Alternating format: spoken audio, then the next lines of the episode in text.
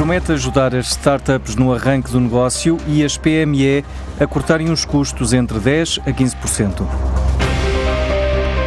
A Sales Factory, ela própria uma startup, quer ajudar as novas empresas a lançarem-se no mundo dos negócios, dando apoio na gestão comercial da marca. Podemos acompanhar a criação e a fase inicial de desenvolvimento de negócio, contribuindo para a tomada de decisão quando uma empresa toma e define os primeiros passos eh, da sua atividade, contribuir para a definição de práticas de gestão ao nível do planeamento, do controlo, das atividades de marketing e de vendas e, portanto, no fundo, ajudar as empresas no, nos primeiros passos no seu dia a dia para que possam pôr em prática o seu plano de negócio e atingir os seus objetivos. Nuno Condinho é o novo diretor-geral da Sales Factory, empresa que promete também ajudar as PME a reduzir entre 10% a 15% os custos operacionais. Estamos a desenvolver modelos que aplicamos nos nossos clientes e, portanto, o objetivo é acompanhar numa abordagem de proximidade, observar os processos, fazendo um diagnóstico das práticas de gestão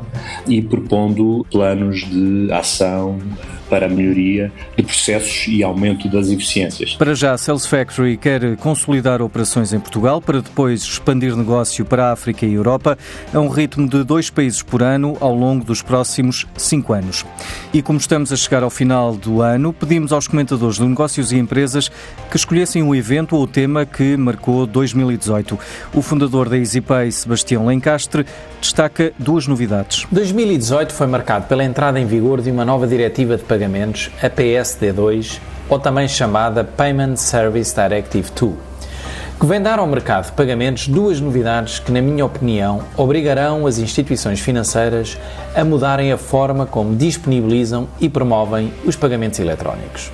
A primeira novidade tem a ver com a possibilidade de qualquer empresa poder iniciar um pedido de pagamento. Ou seja, em vez de estar à espera que me paguem, eu posso pedir que me paguem. Serão operações conta a conta, sem a intermediação de qualquer outra instituição que não as duas que estão envolvidas, uma no crédito e a outra no débito. Serão operações que irão ocorrer entre qualquer conta de uma instituição bancária do espaço europeu e a transferência de fundos será executada em menos de 10 segundos. Vai ser uma lufada de ar fresco mas acima de tudo elimina completamente a necessidade de continuar a enviar comprovativos de pagamento. A segunda novidade vem na linha da GDPR, ou da célebre Diretiva dos Dados. E em assumirmos que estes dados das operações bancárias são dos seus titulares e não das instituições financeiras. Assim, a questão é o que é que eu quero fazer com os meus dados bancários?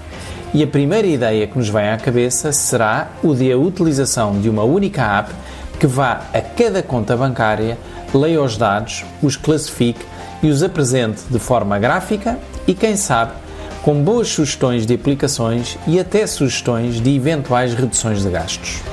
A certeza é de que esta diretiva vem tornar a vida mais simples, mais conectada e mais imediata. E isso é maravilhoso. E ainda no setor da banca, a revista Forbes voltou a considerar que Lisboa pode competir com Londres no campo das fintech, ou seja, das tecnológicas financeiras. Já em 2016 o tinha dito, também por causa do Brexit.